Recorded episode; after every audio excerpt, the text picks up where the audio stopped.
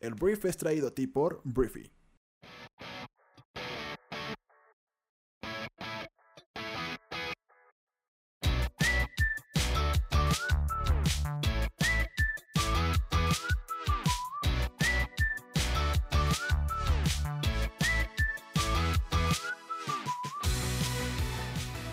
Muy buenos días, bienvenidos a esto que es El Brief. Es el programa en el cual puedes conocer las noticias más importantes del mundo en cuestión de minutos. Yo soy tu anfitrión Arturo Salazar y este programa nace de la necesidad de conectarnos con otras personas, de que cuentes con la información para construir una conversación en cualquier lugar y acerca de cualquier tema. Este programa es para gente que ama tener suerte, la que es capaz de ver las oportunidades porque tiene el conocimiento necesario para aprovechar hasta los aparentes fracasos de la vida. Bienvenidos, comenzamos con esto que es el Brief.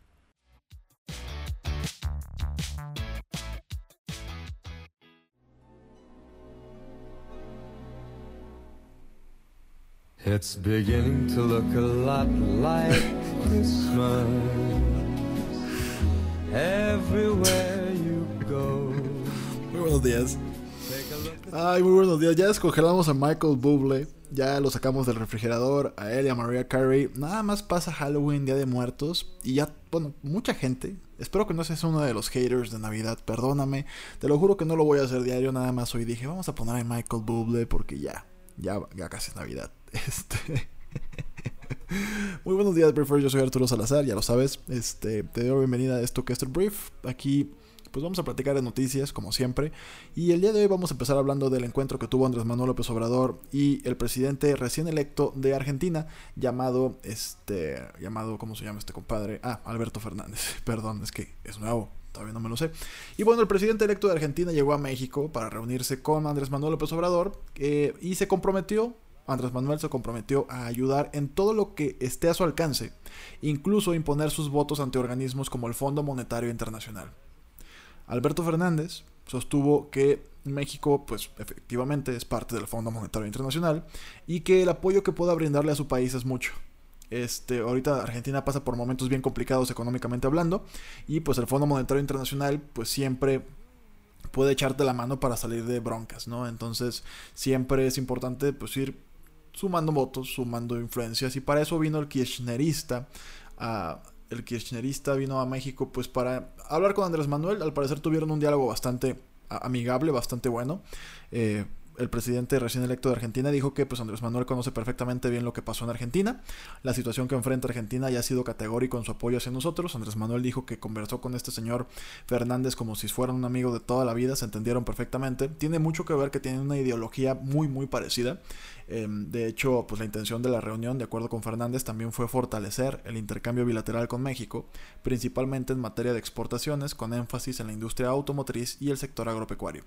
Entonces, de ahí lanzó un llamado la iniciativa privada para que inviertan en su país, que inviertan en Argentina. Vamos a invertir en Argentina, es lo que dice este señor Fernández. Entonces, este, al final del día, México y Argentina, según la intención del presidente de Argentina, el próximo presidente de Argentina, pues buscarán que se implementen sistemas democráticos que devuelvan a América Latina la equidad e igualdad de sus habitantes.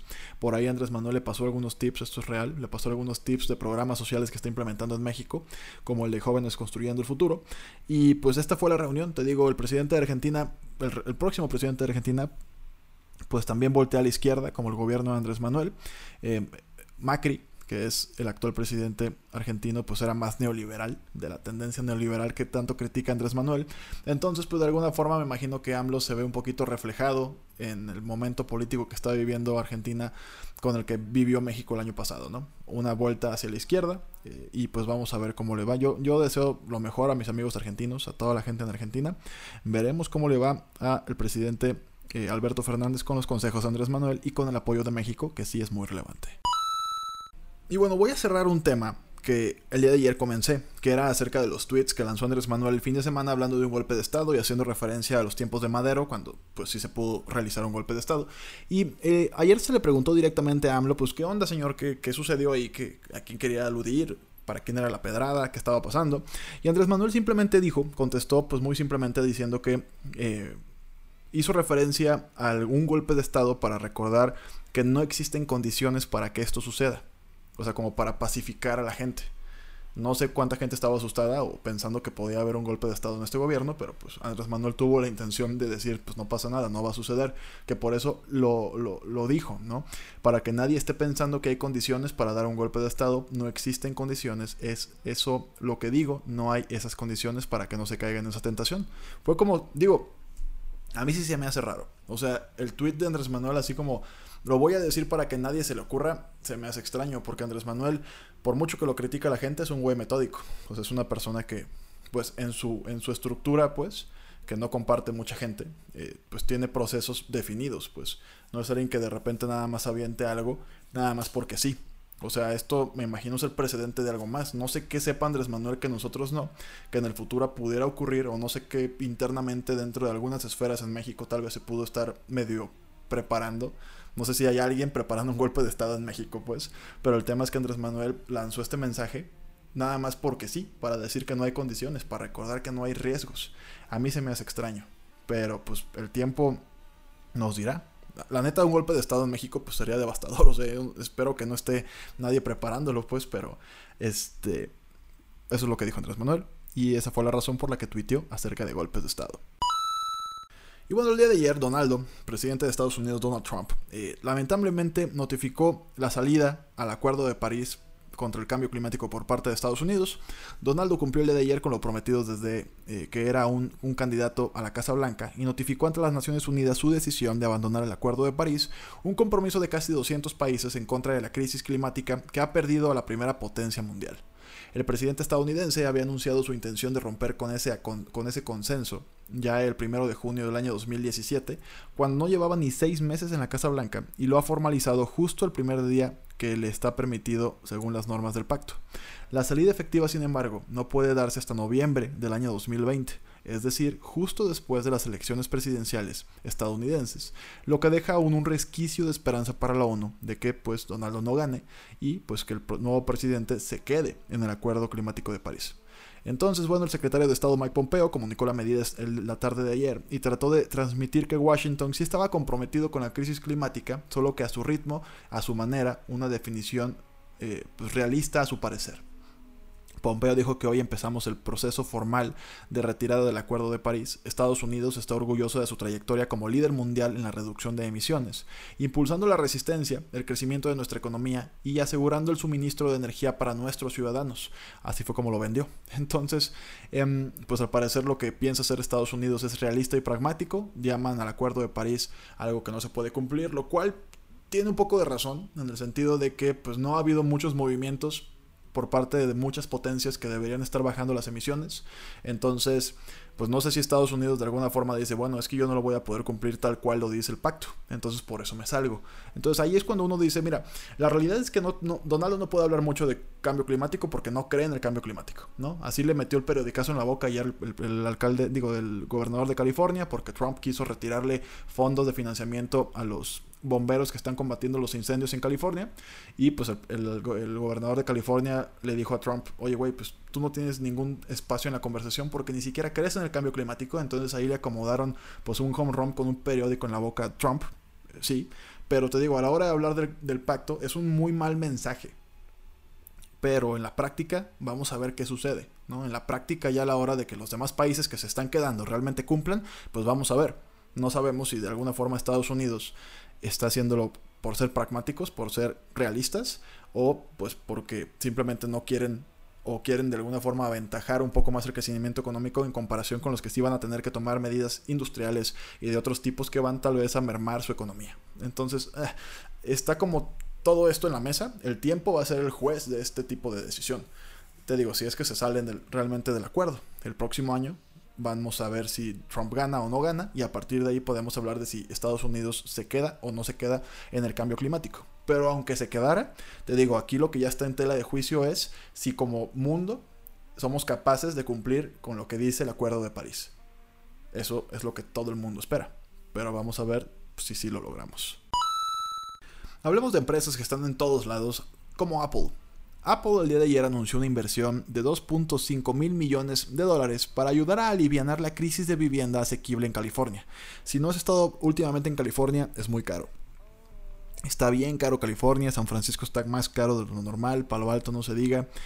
California es caro.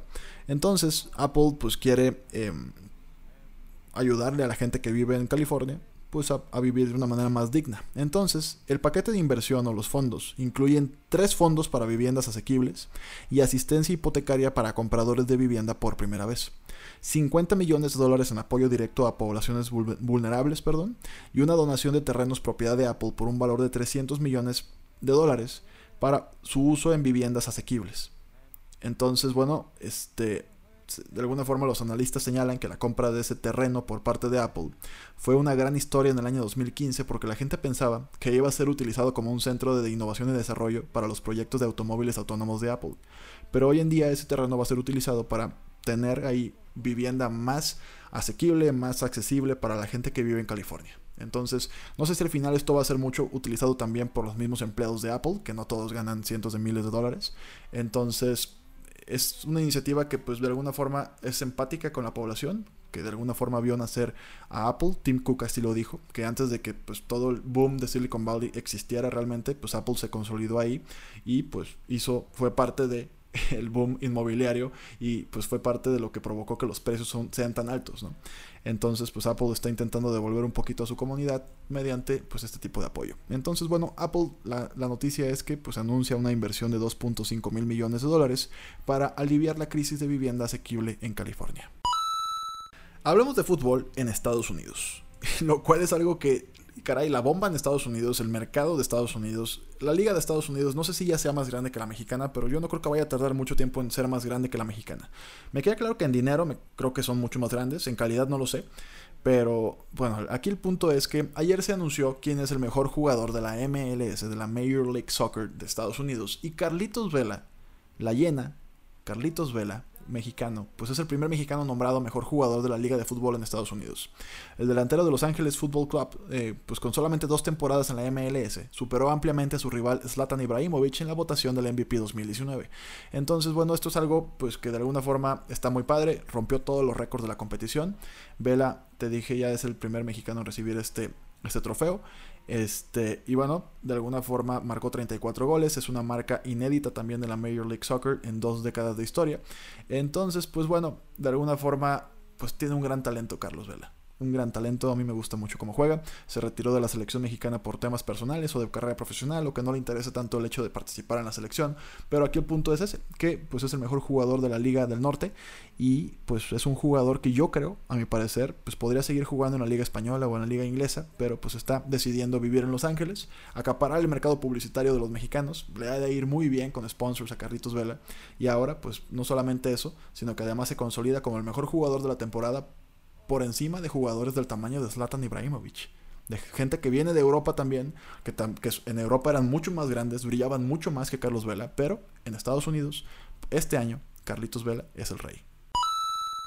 Hablemos del impeachment de Donald Trump, que es uno de mis temas favoritos. Pero bueno, el día de ayer, los investigadores del Congreso de Estados Unidos, en la investigación de juicio político, publicaron transcripciones de testimonios a puerta cerrada del ex embajador en Ucrania, más bien de la ex embajadora en Ucrania, Marie Jovanovich, y Michael McKinsey, eh, McKinley, perdón, que es el ex asesor principal del secretario de Estado Mike Pompeo.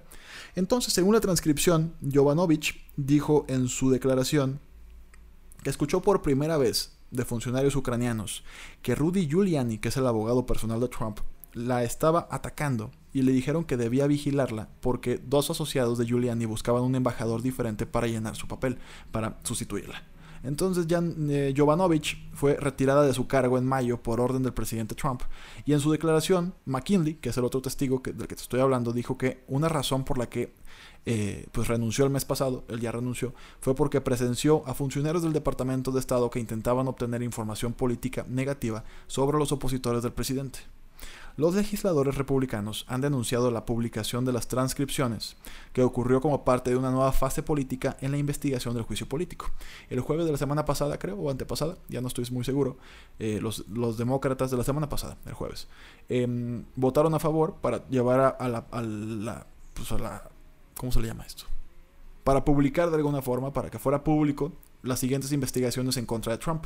Y parte de ese acuerdo incluía la publicación de este tipo de transcripciones de testimonios que fueron en su principio a puerta cerrada, pero ahora están saliendo a la luz y están sacando más información acerca de pues todo lo que sucedió en la supuesta presión del presidente de Estados Unidos em, al presidente de Ucrania para que investigara a Joe Biden y a su hijo que tenía algún tipo de negocio por allá. Y obviamente con toda la intención de que pues le beneficiara políticamente en Estados Unidos. Entonces, pues esto se ve mal para Trump. A mí cuando me preguntan qué crees que va a pasar, no lo sé, pero esto se ve mal. O sea, se ve que pues de alguna forma hay mucha gente que se está bajando del barco de la Casa Blanca. Hay mucha gente que está diciendo, no, güey, yo mejor renuncio y declaro antes de que me embarren y pues yo acabe o pueda acabar en la cárcel en la, en la trama rusa famosa, que pues al final no acabó con el impeachment ni, ni el encarcelamiento de Trump, que se decía que Rusia había ayudado a Trump y que había sido a propósito también del lado de, de la campaña de Trump que habían aceptado la ayuda, pues no acabó en ningún impeachment, pero sí llevó a mucha gente a, llegada a Trump a la cárcel, ¿no? Entonces yo creo que en este segundo round, ahora con el tema de Ucrania, pues hay mucha gente diciendo, no, güey, ni madres, yo prefiero ir a declarar a que pues me vayan a embarrar y vaya a acabar yo con un problema más grande, ¿no? Este, entonces, pues vamos a ver qué pasa. Te digo, yo lo veo grave. O sea, yo veo como todo lo que va saliendo en pruebas, en testimonios, en todo esto. Y yo no sé qué va a ser de alguna forma, pues, lo que pueda poner realmente en peligro a Trump. No sé si ya está en un peligro real. Entiendo que esto es mucho la percepción y, y, cómo lo van a ir tomando los legisladores en Estados Unidos, que los republicanos tendrían que ponerse en contra de su presidente republicano en el Senado, y ellos son mayoría en el Senado. Eh, pero te digo, yo creo que esto va a seguir avanzando hasta un punto en el que sea insostenible la, la, participación de Trump en esta presión en contra de Biden por parte de Ucrania. Y si eso sucede, pues van a acabar también abandonando el barco, dejando morir a su presidente y pues ocurrirá un impeachment. Eso es como la ruta que yo puedo ver en un futuro, pero pues vamos paso a paso. Por lo pronto te digo, ya pasa una fase pública el juicio político de Trump en Estados Unidos. Eh, obviamente él está en contra de todo y él está diciendo que todo es una farsa. Pero pues te digo, según los testimonios, según lo que va surgiendo, según cómo pues gente que trabajaba en la Casa Blanca, que se supone que pues está del lado republicano, comienza a renunciar y a declarar, yo lo veo complicado para el presidente anaranjado de Estados Unidos. Pero pues bueno, está muy interesante esto. Muy bien, tuvimos unos problemitas técnicos por acá, pero espero me escuches perfectamente bien. Voy a hablar de una nueva experiencia en Netflix, que es el líder mundial del streaming hoy en día. Vamos a ver qué pasa tal vez en un año, ya que toda la competencia salga furiosamente a competir. Pero bueno, hay un nuevo especial de Netflix que es de un comediante llamado Seth Meyers. Y eh, este tema de permitirte decidir qué quieres ver en tu serie eh, vuelve. Ahorita te voy a platicar dónde lo vimos antes, pero bueno, tal vez tuviste esa, anterioridad. El tema es que este, este especial te permite saltearte, saltarte todas las bromas sobre el presidente Trump. Meyers, que, quien presenta Late Night, un, programa en la noche en NBC, dijo que le pidió específicamente a la compañía que creara un botón que permitiera a las personas evitar bromas políticas en Lobby Baby, que se estrena eh, pues el martes, el día de hoy se estrena. Fue una forma de incorporar la respuesta a cualquiera que dijera, oh, déjame adivinar, habrá bromas sobre el presidente. Fue lo que dijo Meyers a CNN eh, perdón, CNN Business, no sé por qué dije CNN, ah, CNN, CNN Business. De manera similar, Netflix ya tiene una película interactiva que es la de Black Mirror, la de Bandersnatch, donde los espectadores pueden elegir qué escenas quieren ver a continuación, creando su propia trama. Entonces, a mí se me hace interesante esto, ¿no? O sea, cómo tú puedes ir eligiendo, no, pues sabes qué, em, quiero ver la historia de este personaje. O quiero que sí robe ese artículo en la película y vemos este robo a dónde, a dónde deriva en la historia, ¿no? Entonces es interesante, yo espero que esto comience a ocurrir cada vez más. O sea, el hecho de que tú puedas, entiendo que es una producción más fuerte, porque me imagino tienes que grabar, no sé si el doble o el triple de, perdón, de, escenas para poder, em, pues de alguna forma estar en línea con todas las opciones que tiene un, un, espectador, ¿no? Alguien que está viendo la serie o la película. Pero es interesante. Me gusta porque te digo, darte un control eh, a ti como usuario que tú puedas ir decidiendo hacia dónde va y me imagino que luego vuelves a ver la serie o la película y pues luego le das por otro lado, ¿no? O sea, exploras otro de los finales alternativos. Entonces, eso se me hace bien padre. Y te digo, este especial lo tiene. Y más allá del especial y de la relevancia del especial, si eres fanático de Seth Meyers, pues bueno, hoy sale su especial en Netflix. Pero más allá de eso, lo que yo creo, lo que yo quiero resaltar es pues lo que está ya sucediendo y el futuro de lo que podría ser el entretenimiento por lo pronto en el tema de plataformas de streaming. Si algún día esto lo empezamos a ver en el cine, híjole, va a ser algo muy, muy cañón también.